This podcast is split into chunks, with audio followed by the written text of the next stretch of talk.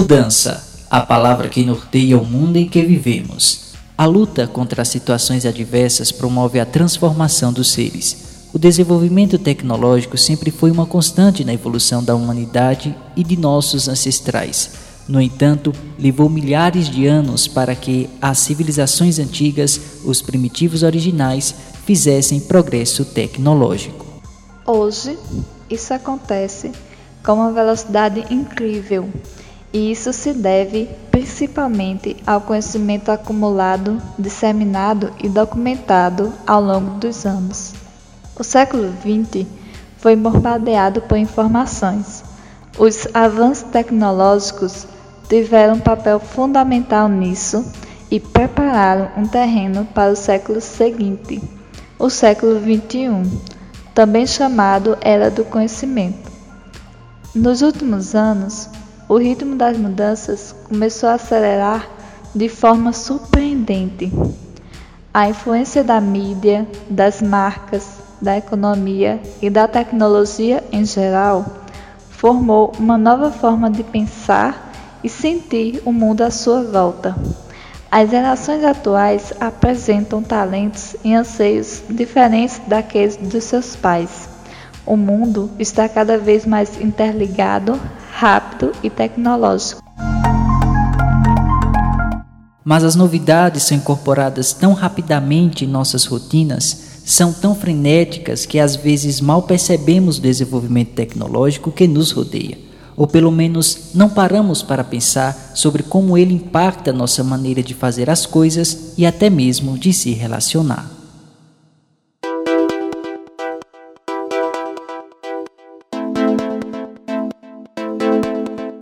Está no ar mais um episódio do nosso NanoCast.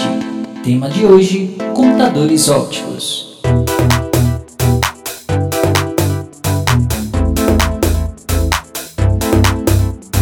Saudação a você, amigo ouvinte que participa do nosso NanoCast de hoje. Meu nome é Messias Machado. Olá, pessoal. Meu nome é Raissa Gomes e juntos com o professor convidado José Américo, vamos bater um papo sobre a nova tecnologia que traz consigo importantíssimas vantagens que pretende inovar o campo da computação, os computadores ópticos, que será o tema de mais um episódio do nosso NanoCast. Antes de falarmos um pouco sobre os computadores ópticos e o seu funcionamento, vamos conhecer um pouco sobre a evolução dessas máquinas. Isso mesmo, Messias. Apesar dos computadores eletrônicos terem efetivamente aparecido somente na década de 1940, os fundamentos em que se baseiam remontam a centenas ou até mesmo milhares de anos. A partir do momento em que os humanos pré-históricos mudaram seus hábitos nômades em aldeias e tribos fixas e desenvolveram colheitas, um método de cálculo de tempo foi necessário limitando assim as estações de semeadura e colheita. Tábuas de argila foram desenterradas por arqueólogos no Oriente Médio, próximo à Babilônia, contendo tabuadas de multiplicação e recíprocos. Acredita-se que tenham sido escritas por volta de 1700 a.C. e usavam o sistema sexagesimal de base 60, dando origem às nossas atuais unidades de tempo. Sabendo de tudo isso, você sabe qual foi o primeiro computador desenvolvido? É, sei sim, Raíssa. Mas e você, amigo ouvinte? Qual o primeiro computador desenvolvido? 5 segundos para você pensar.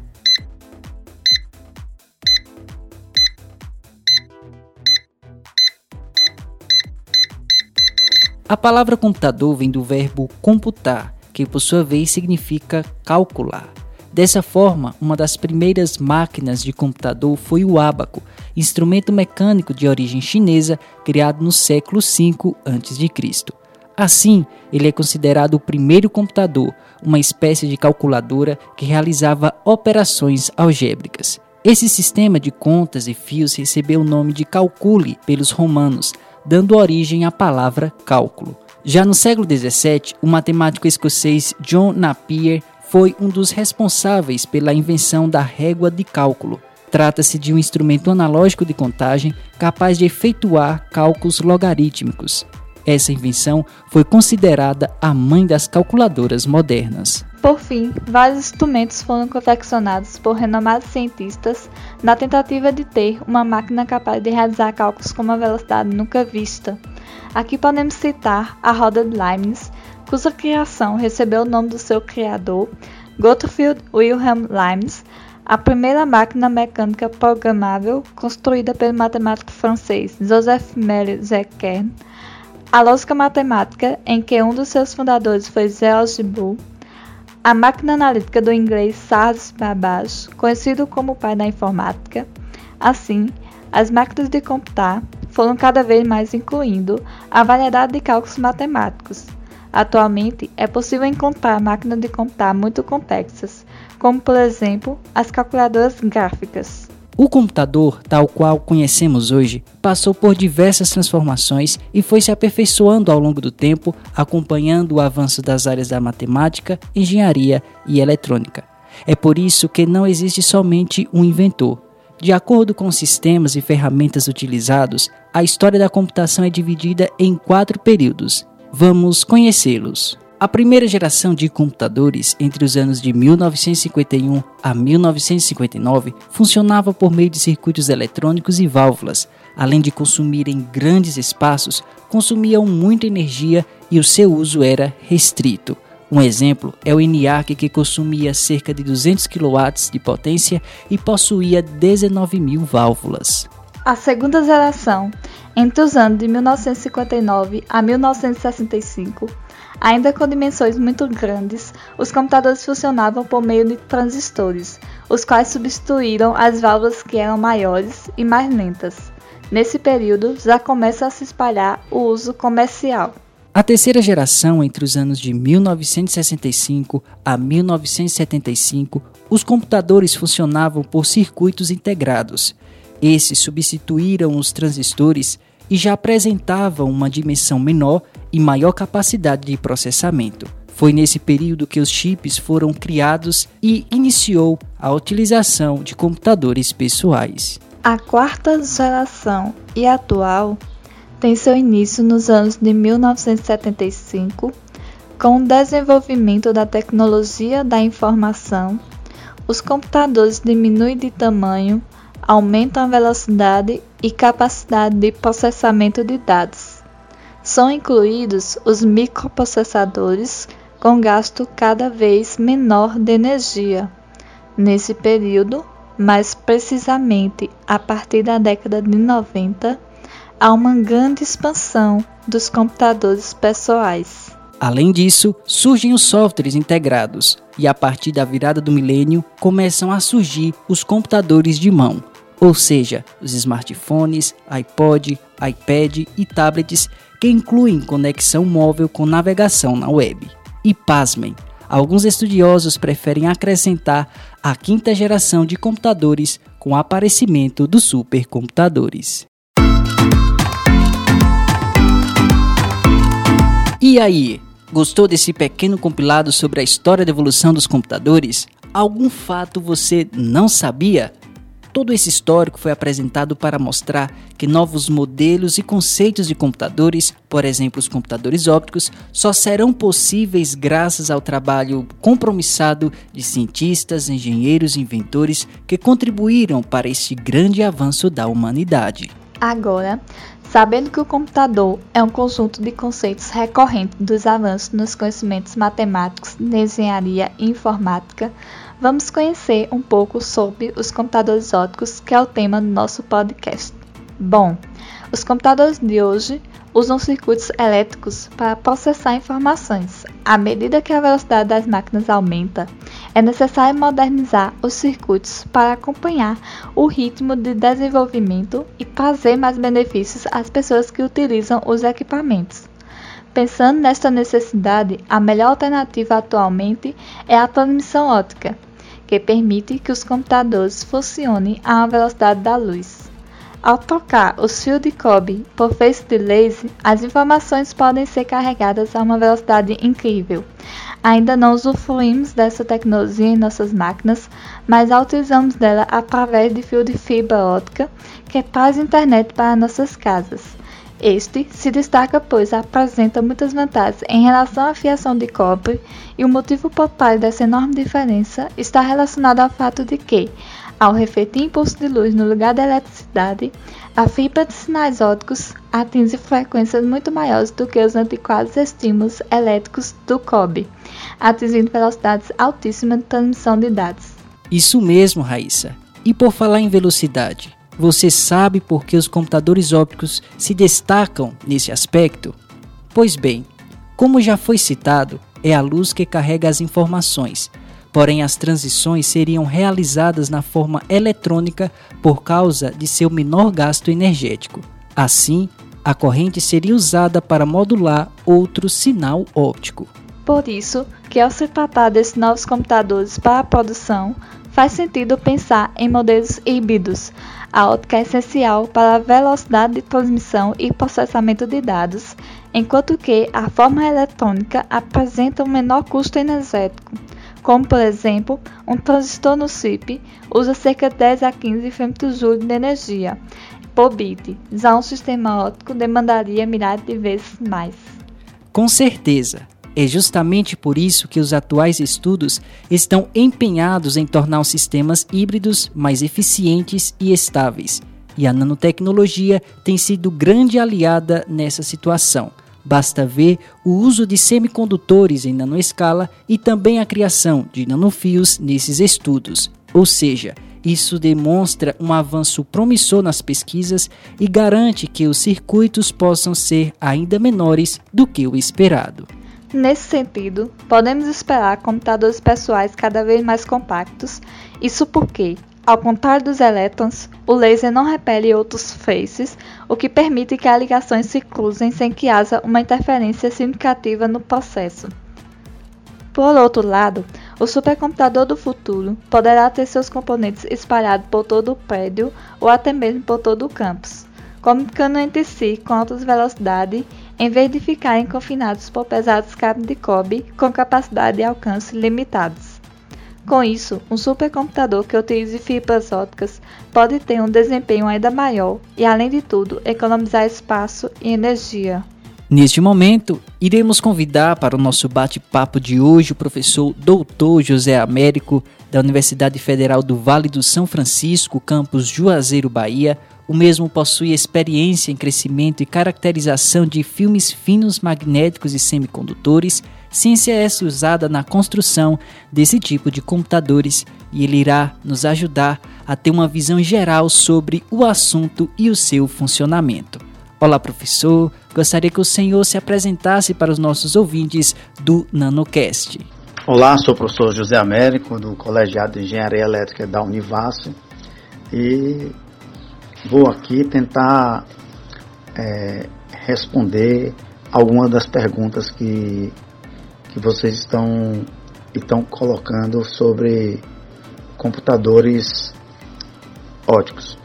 Minha área de trabalho sempre foi a área de materiais magnéticos e semicondutores, sempre com interesse de aplicação em dispositivos para utilização em, em tecnologia. Entrevista do dia. Para começar nossa conversa, qual seria a definição sobre computadores ópticos? Eles são uma ideia ou já realidade? É, no sentido estrito da palavra, os computadores ópticos seriam os computadores que trabalhariam como os nossos computadores atuais, mas em vez de usar eletricidade para correntes elétricas para realizar as operações e apresentar os resultados, eles usariam apenas luz, luz de lasers, é, desta forma, conduzida através de fibras óticas ou de qualquer outro outro dispositivo que venha que venha surgir. Ainda vai demorar um pouco para que este conceito estrito de computador óptico é, venha se tornar realidade. Mas muito dos, das partes de um computador que hoje existem, eles já são já, já, já tem dispositivos que realizam algumas operações matemáticas com luz. Mas daí a se tornar um computador no sentido estrito demora um certo tempo.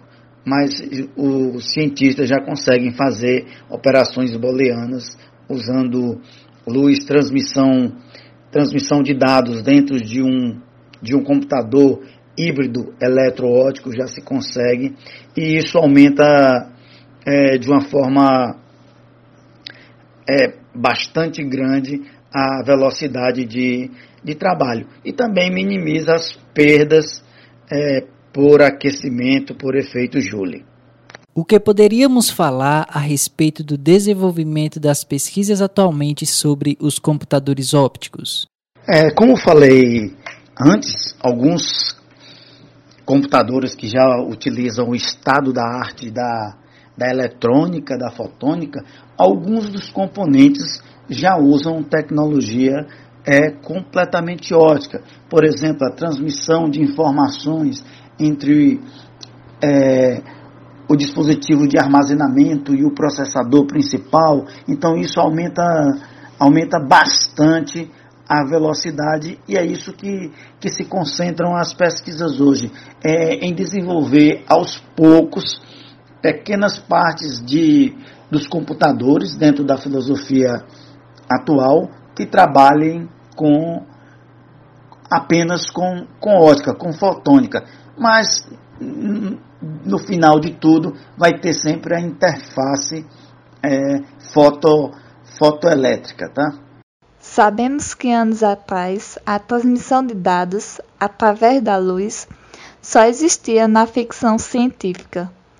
Quais são os princípios do funcionamento dos computadores ópticos responsáveis por trazer algo até então presente nas previsões futuristas mais perto da realidade. A, a, transmissão de informação, tanto no nosso cotidiano como em um computador, é, através da luz, já não é um, um, um, tema um tema futurista. As fibras ópticas estão aí, elas já são já, já são uma realidade, inclusive dentro de, de, de sistemas de computação para transmissão de dados, acelerando bastante a, a transmissão.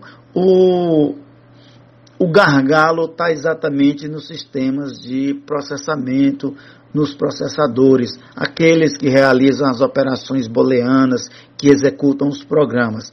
Esses vão demorar mais um pouco, tá? porque a essência de transmissão de dados e de informação através das fibras, isso já é uma realidade é, que nós estamos vivendo hoje no mercado. Em estudos recentes, uma equipe da Universidade da Pensilvânia criou nanofios em um tipo de escudo de óxido de silício na superfície para melhorar as propriedades ópticas. Pensando nisso, qual seria a importância da tecnologia para esses computadores? A nanotecnologia é o que a gente chama de, de o estado da arte. É, é o topo do desenvolvimento tecnológico. É a nanotecnologia que nós estamos vivendo um pouco agora e vamos viver o futuro é, dos novos equipamentos, dos novos dispositivos, a miniaturização do, dos sistemas e até tecnologias novas que ainda estão é, por ser descobertas ou então que estão ainda em, em, em estudos para que se torne uma, uma realidade. É, na verdade, as previsões futuristas é, é, sempre vão, vão existir, porque a gente está sempre num processo de, de evolução. E hoje, a nanotecnologia é, é presente e futuro por um, por um período razoável, eu acredito. Como toda tecnologia carrega uma parte da física teórica por trás, Quais seriam os conceitos físicos utilizados para a produção desses computadores.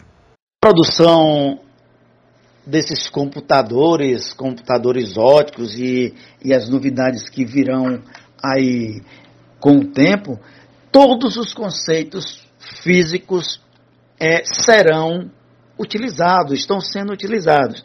Quando a gente fala assim conceitos físicos, talvez a gente esteja querendo é, aquelas coisas mais estranhas, mais fora do, do, do, que é comum, como por exemplo a utilização da mecânica quântica, que é a, a física que rege o mundo das partículas microscópicas. É neste mundo microscópico, nesse, é, nesse mundo nano, de tamanho nano, que vai surgir os fenômenos físicos, que surgem os fenômenos físicos que a gente conhece e explica, é nele que tem os fenômenos físicos que conhecemos e não explicamos, e é nele também que vai surgir novos fenômenos físicos que, com certeza, trarão avanço para a humanidade em todos os sentidos. Então, é neste ponto que é, o estudo da física teórica desse desenvolvimento teórico da física que um dia virá a trazer é, novas, novas modalidades de tecnologia e com elas os novos conceitos de computadores. Com certeza os conceitos de computadores vão mudar bastante é, nos próximos anos e nas próximas décadas. Em relação aos atuais avanços tecnológicos, o que poderia ser aproveitado da tecnologia atual para a produção dos computadores ópticos, como por exemplo em relação aos materiais e dispositivos semicondutores, e com tais computadores, o sistema de aparelhos que fornecem a internet atual teriam mudanças? Observe que todo o avanço da, da tecnologia, ela não ocorre assim é, de, de, forma brusca, onde você abandona tudo que, que houve antes. Na verdade, tudo é uma evolução do trabalho feito antes por cientistas e por engenheiros. O que vai, vai acontecendo é a melhoria nos materiais, no processo de fabricação, em materiais mais leves, em novos fenômenos físicos, com novos materiais. Então, aos poucos, essas coisas vão surgindo. E quem sabe um dia, nessa evolução é, paulatina, a gente tenha um computador dentro dessa, dessa. que não seja totalmente ótico, mas o mais próximo de um computador ótico, como a gente pensa pensa atualmente. Então as coisas vão mudar, é, vão mudar, estão mudando continuamente. Então é um processo contínuo. Pouquíssimos saltos ocorreram nessa evolução tecnológica. Então, os computadores hoje, mesmo os, os, os, do futuro bem próximos, óticos, eles carregarão pelo menos ideias de funcionamento, de programação que vieram dos antigos, mas talvez sob um novo, um novo ponto de vista. Diante da possibilidade de termos computadores com uma velocidade de processamento comparadas à velocidade da luz, Quais impactos que essas máquinas provocariam na ciência poderíamos prever? Hoje os nossos computadores são bastante velozes, tá? Eles poderiam chegar ao limite da, da velocidade da luz com transmissão ótica, é, mas os nossos atuais são bastante rápidos. O gargalo está exatamente na limitação de transmissão de informação entre partes do computador, que é feita por fio, e a velocidade é limitada devido às perdas por efeito Joule, por aquecimento. Então, nisso a gente ganharíamos, a gente ganharia bastante, nós ganharíamos bastante se é, quando eliminamos fios e trocamos por, por frequências cada vez mais, mais altas. Então, o, o, o impacto é, dessa tecnologia é, é, é, ganho de velocidade e processamento. E, e tem outra maneira também de ganhar ganhar tempo é com a computação quântica, novas formas de produzir programas e resolver pro, problemas por programação, não só na velocidade de processamento, mas na forma de processamento através de programas. Para ser realizada a primeira foto do buraco negro divulgada em 2019, os cientistas esperaram um bom tempo para que os computadores processassem os dados das ondas captadas através de cada um dos telescópios. Diante desse fato, quais melhorias esses computadores poderiam trazer para a astronomia? Como falei anteriormente, ao você ganhar velocidade de processamento, você vai diminuir bastante o tempo de respostas. E essa velocidade vem de onde? Da melhoria dos computadores, os computadores óticos ou quase óticos ajudariam bastante, tá? Mas existe também um ganho que ou uma velocidade que é limitada pelos algoritmos de, de programação. Então, tudo isso vai evoluir com o tempo. Os, os processadores vão ser cada vez mais rápidos, usando luz, os computadores, consequentemente, e os algoritmos também limitam essa velocidade. E eles também serão melhorados e, e trarão é, respostas mais rápidas aos problemas mais complexos como de, de astronomia, astrofísica e de muitos outros ramos da física ou até de interesses comerciais. Pensando agora na área da saúde, qual seria o avanço na medicina com a utilização desses computadores? Na área de saúde, na área de, de medicina, vai ser um, um, ganho, claro, vai ser, vai ser muito grande com, com agilidade na telemedicina, no processamento, em cirurgias remotas, principalmente além do tempo de resposta muito rápido desses, desses computadores, claro, associada à sua rede para um atendimento remoto. Não adianta ter um computador rápido se a sua rede de informação, no caso hoje, a nossa internet for lenta, imaginando tudo trabalhando bem bem afinado, sim, ganharíamos bastante com isso e principalmente em confiabilidade, que é um, um requisito, um dos requisitos mais importantes nesse tipo de, de aplicação. Sabemos que a tecnologia é uma grande aliada dos sistemas de comunicações. Pensando nisso, quais os impactos com a utilização dos computadores ópticos Poderíamos prever algo vantajoso para a área de telecomunicações? Os sistemas de telecomunicações, como, como hoje, basicamente, como meios de, de transmissão e meio provedor de interconexão entre usuários, processando cada vez mais rápido, usando fibras, fibras com capacidade de, de com uma banda maior de processamento, de transmissão de dados, sim. Os processadores é, hoje são, são suficientes, tá? Computadores mais rápidos processarão mais rápido, darão, darão mais confiabilidade, é claro, e consumindo menos energia, que isso é uma das, das das características que se espera dos computadores óticos, que eles façam a mesma tarefa que os computadores convencionais, só com, com menor é, gasto de energia, com menor consumo de energia.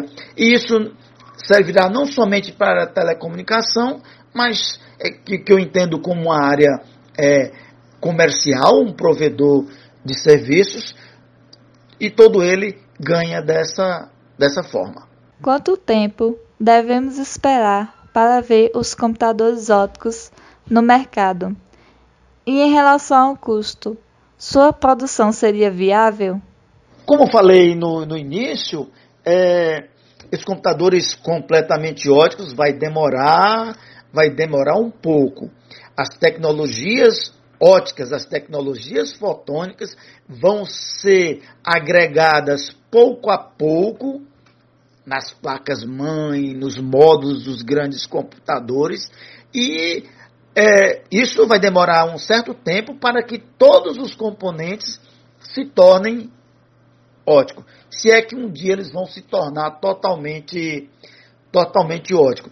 E essa coisa vai aparecendo de uma forma tão gradual e contínua que talvez a gente não, não chegue uma, a perceber um, um, uma, um ponto de, de transição. É como tudo vai acontecer, como se estivesse olhando ao ponteiro dos minutos de um relógio. Nós não conseguimos perceber que ele, ele se movendo, mas a gente percebe que ele se move se a gente espera um certo tempo entre olhar a primeira vez e olhar a segunda. Então essa coisa vai aparecer é, gradualmente. E se ela vai aparecer gradualmente, como já está aparecendo, é porque a sua produção vai se tornar viável. Na sua opinião, os computadores ópticos são bons pretendentes para substituir os computadores atuais? Quanto a substituir os, os computadores atuais, é, os computadores ópticos são uma simples evolução do que nós temos hoje. Toda a tecnologia que nós temos hoje, com poucas exceções, elas foram evoluindo de ideias antigas. Foram materiais novos que foram inventando, foram se descobrindo materiais mais leves, mais resistentes, materiais que processam eletricidade mais rápido, é, baterias, a possibilidade de construir baterias muito pequenas, a, a capacidade de produzir HDs pequenos para que produzíssemos os laptops, os notebooks. Hoje os nossos celulares têm capacidade de processamento maior do que os primeiros computadores pessoais que já foram fabricados. Então tudo isso é uma evolução contínua. E se eles vão é, são pretendentes para substituir? Sim, a tecnologia que nós temos hoje, tudo indica que a fotônica é, é uma área que vai avançar muito sobre a eletrônica. Que se não a substituir, vai ser um dos seus grandes aliados, como é hoje. Em parte, já ajuda bastante e ela aumentando sua, sua participação nos dispositivos, ela vai sim é, é, permitir grandes avanços na, na criação de dispositivos para o nosso uso. Gostaríamos aqui de agradecer a participação do professor José Américo da Universidade Federal do Vale do São Francisco por ter concedido esta riquíssima entrevista sobre os computadores ópticos. Muito obrigado, professor. Que entrevista riquíssima concebida pelo professor José Américo. Vamos agora para a finalização do nosso NanoCast, mas primeiro podemos relembrar tudo o que foi dito e destacar as vantagens dos computadores ópticos, agora que já sabemos um pouco sobre eles. Esses computadores podem ter uma grande largura de banda espacial e temporal, oferecendo uma grande velocidade de transmissão de dados. As unidades de informação, que são as fotos, não necessitam de condição física para se propagar, os sinais ópticos podem se propagar através de outros sem interferência. Lembra que o laser não repele outros faces? Assim, os computadores ópticos realizam operações 10 ou mais vezes mais rápido que o computador convencional. Bem, pessoal, já estamos no finalzinho do nosso NanoCast de hoje e tenho certeza que você aprendeu, assim como eu, vários aspectos que rodeiam a evolução dos computadores. Vimos desde o primeiro computador chamado Abaco, desenvolvido pelos chineses no século V a.C., até os supercomputadores capazes de atingir velocidades de processamento nunca vistas. Dentre eles, o computador óptico, que foi tema e destaque do nosso podcast de hoje. Também adorei essa viagem no tempo e percebi a importância de cada avanço tecnológico, até ser possível carregar um computador no bolso e um exemplo disso é o nosso aparelho celular. Isso mostra ser muito promissor, pois estamos construindo máquinas cada vez mais compactas e velozes, tudo isso revertido em diversas vantagens. Verdade, Raíssa. Podemos perceber neste podcast que o mundo precisa de pessoas que saibam se adaptar, perceber as mudanças e principalmente evoluir com elas. Graças a engenheiros, matemáticos, inventores que tiveram a sensibilidade de identificar a necessidade do meio que geniosas máquinas foram desenvolvidas. Isto aconteceu e acontece. E você já sabe como contribuir? Pense bem e parta para a ação. Aqui me despeço de você, amigo ouvinte. Espero que tenha compreendido um pouco sobre a nova geração de computadores. Foi muito legal estar com você no episódio de hoje. Aqui também me despeço de você que nos acompanha. Muito obrigada pela paciência. Esperamos que tenha compreendido um pouco sobre os computadores óticos. Quero aqui também externar nosso agradecimento ao professor José Américo, que nos concedeu uma riquíssima entrevista, e mais uma vez a você que nos ouviu até aqui. Muito obrigada e até uma próxima oportunidade.